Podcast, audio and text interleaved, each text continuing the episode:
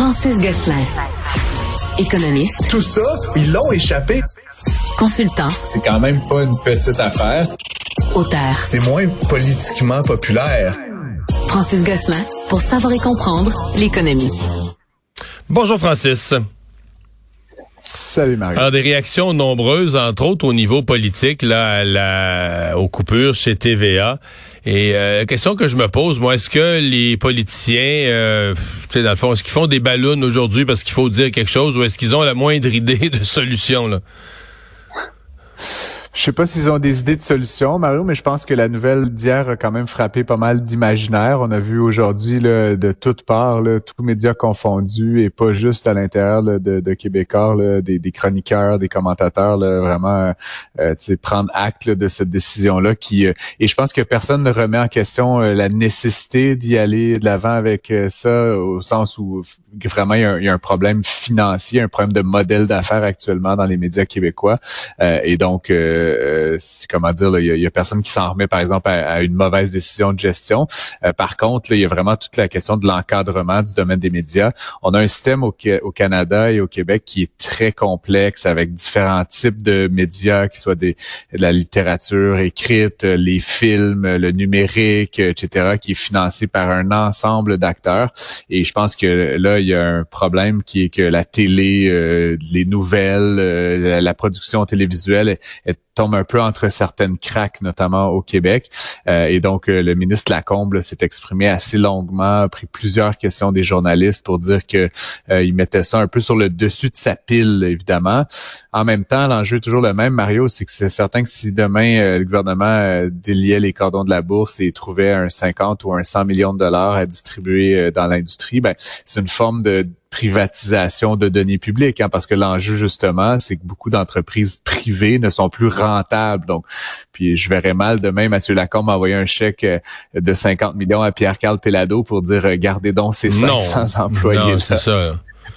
Non, on se comprend. C'est pas comme ça trouver des façons euh, euh, comme de subventionner ou d'atténuer les dépenses pour s'assurer que ça se fasse tout en gardant des profitabilités qui sont euh, respectueuses du fait que c'est au final l'État qui paye une grande partie de la note.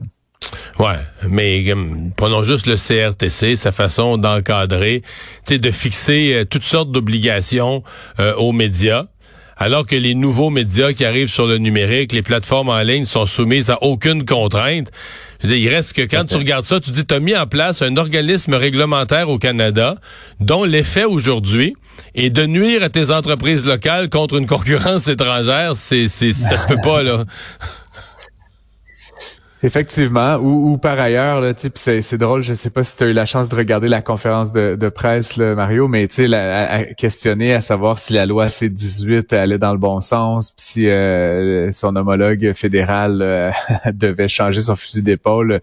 Euh, disons que le ministre Lacombe y est allé d'une réponse qui laissait pas beaucoup de doutes sur le fond de sa pensée, mais en même temps, il reconnaît que c'est de juridiction fédérale. Mais on va se le dire depuis que la loi C-18 là, qui cherche à faire payer les, les GAFAM euh, a été annoncé, là, entériné, a reçu la sanction royale.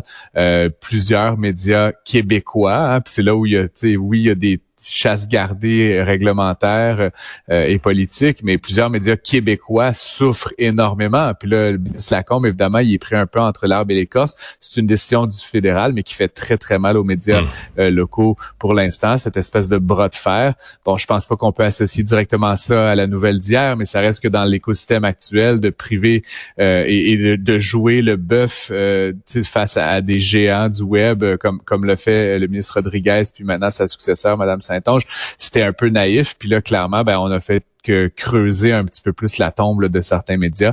Donc, encore une fois, il faudra voir si Québec euh, euh, reprend un peu possession de cet enjeu-là dans les prochains mois parce que, euh, bon, je sais pas comment ça va finir, mais c'est clair que Facebook semble pas vouloir jouer avec nous là-dessus. Francis, euh, il y a ce dossier qui est dans le journal ce matin, mais dont le, cœur va être présenté ce soir à l'émission JE. C'est que nos équipes d'enquête ont fouillé dans un organisme qu'une grande partie, je pense, euh, de la population connaît même pas ou a jamais entendu parler. L'Office de consultation publique de Montréal. Donc, un organisme dont l'utilité, on pourra en discuter longtemps, mais qui, euh, ma foi, avait des budgets, non, mais avait des budgets importants de compte de dépenses. Les gens au restaurant répétition, des gros repas. On voit les noms des restaurants les plus chics, les tables les plus connues à Montréal. Euh, qu'est-ce que tu en penses? Euh, ben, je vais, je vais dire une chose, Mario, avant de me lancer là-dedans. Je pense que c'est utile d'avoir un office de consultation publique dans une ville. Ok, fait qu'on va partir de cette prémisse-là. Il y a des parce que moi le seul dossier, oui, ok, mais le seul dossier que je connais c'est euh, le, Camillien Hood, le Mont-Royal. Puis la ville a fait le contraire de ce que l'office proposait. Fait que là, et, et, j'ai été beaucoup impliqué, Mario, sur le règlement sur la mixité qu'on appelle du 20-20-20 sur le logement social et la ville a aussi fait pas mal le contraire de ce qui était dit dans les mémoires majoritaires. Mais bref, ça pour dire, il y a un office, on consulte les gens, c'est un, un, un, un processus, puis là, je veux pas faire le procès de comment ils font leur job, mais l'enjeu, Mario, puis c'est là où je comprends pas.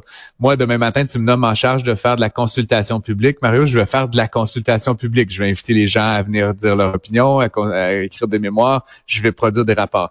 Mais quand j'apprends que ces gens-là vont à Paris, mais à répétition en voyage, pour Faire de la consultation, à répétition pour, pour benchmarker ce que font les Parisiens. Il me semble que sur Zoom, ça se ferait quand même. Je veux dire, eh, tu veux voir les consultations publiques? Là, et donc, là, ils à Paris des notes de restaurant de 350 dollars. Mario, je suis allé souvent à Paris dans ma vie. Je, peux te donner des bonnes adresses qui ne coûtent pas 350 dollars. C'est une ville chère, mais quand même. Et donc, d'apprendre que cet organisme-là, déjà qui est perçu, Mario, comme tu le dis, comme étant relativement déconnecté de la réalité des Montréalais, un peu hautain, qui entretient un genre de rapport avec quelques lobbyistes et quelques personnes influentes qui ont les moyens d'écrire des mémoires, permettent d'aller faire des grands voyages à l'étranger pour Dieu ne sait quoi. je veux dire, encore une fois, je, n'ai aucune explication rationnelle pour laquelle un office de consultation publique d'une ville comme Montréal devrait aller ailleurs que Longueuil, Laval, Mirabel, Châteauguay. Là, tu comprends? Pour moi, c'est comme, c'est votre terrain de jeu, les, vous bougez pas. Et là, après, comme tu le dis, des dépenses, mais comme sans maudit bon sens, des télévisions à 8000 dollars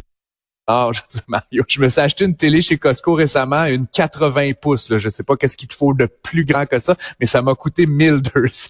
c'est une très bonne télévision. Fait que je veux dire, à un moment donné, c'est sûr que quand c'est l'argent des autres, on, est peut-être un petit peu plus lax sur la dépense, mais c'est un pattern répété. Et ce qui me choque quand même, Mario, c'est que la personne largement responsable de ça, c'est Madame Dominique Olivier, qui était à la tête de l'OPCM, et guess what, qui est maintenant la présidente du comité exécutif et qui nous qui est censé, oui, mais qui est censé réviser les dépenses de Montréal pour la sortir du trou. à la ville de Montréal, c'est donc difficile. Mais m'ont dit, on peut-tu imaginer un pire casting pour notre ville que quelqu'un qui se la joue euh, gouverneur général avec l'argent des Montréalais? Et donc, encore une fois, pour moi, il y a vraiment quelque, j'espère qu'on va, puis là, rajoute à l'injure, Mario, l'Office de consultation publique refuse de répondre aux questions des journalistes. Je veux dire, comme s'ils étaient redevables de rien. Ils disent que c'est un organisme indépendant, mais qui est à 100% financé par la ville.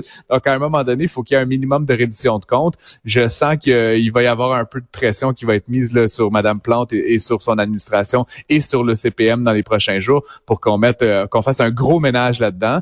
Euh, je devine aussi que le bureau de, l'inspecteur général de, de Montréal va vouloir aussi euh, s'intéresser à ça parce qu'honnêtement, il y a des normes là, quand on est fonctionnaire, là, puis je pense pas que des repas à 350 dollars pour deux, ça fasse partie des normes. Mais d'autant plus, Francis, euh, toi, t'es, dans le monde des affaires, t'es consultant, tout ça, si tu fais un repas, tu peux aller manger avec quelqu'un, exemple, parce que tu voudrais qu'il devienne ton client. Tu comprends? Puis euh, il pense avoir... Tu vas aller manger ensemble, on va jaser de ça, conclue le repas, excellent, j'aime vraiment ton approche, je vais faire affaire avec toi.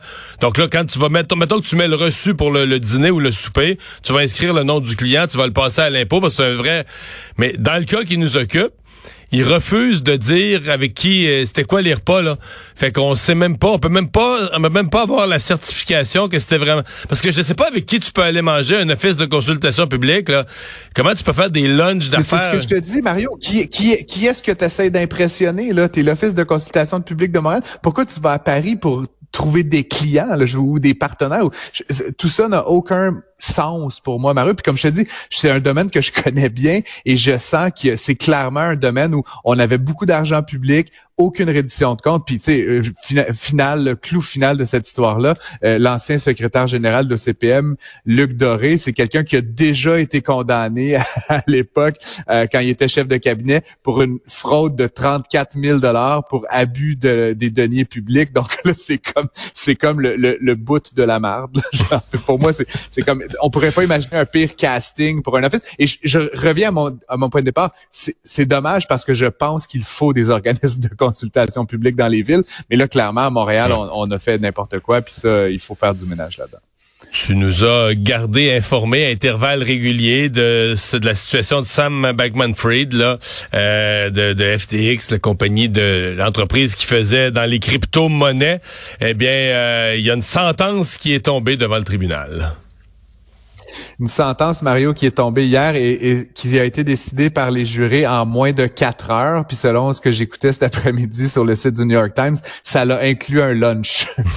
donc, Ils n'ont pas délibéré longtemps. C'était pas des non, non. Puis tu sais, certains pensaient que ça pourrait prendre plusieurs jours, qu'il y aurait des gens qui se légueraient avec Sam Bankman-Fried. Malheureusement, ça semble avoir été unanime très rapidement. Donc, il a été reconnu coupable sur les sept chefs d'accusation, euh, essentiellement fraude, euh, euh, blanchiment d'argent, complotisme. Euh, donc vraiment, ça n'augure pas bien. Je suis un peu triste, Mario, parce que je ne pourrais plus t'en parler. Ah oui, c'est comme fini là. Très entertaining cette saga, c'est un peu la fin. On va simplement devoir attendre en mars prochain pour connaître la sentence. C'est quand même un délai qui est assez long, mais Monsieur Bankman-Fried fait face à 110 ans de peine maximale. Ah donc pour un jeune homme de 31 ans, c'est quand même une perspective Pour nos mémoires, si tu nous rappelais en version simplifiée son crime, c'est comme s'il a volé, fait disparaître euh, de l'argent des crypto-monnaies de, de, de, déposants qui avaient déposé chez FTX leur, euh, leur crypto-monnaie, leur argent, dans le fond.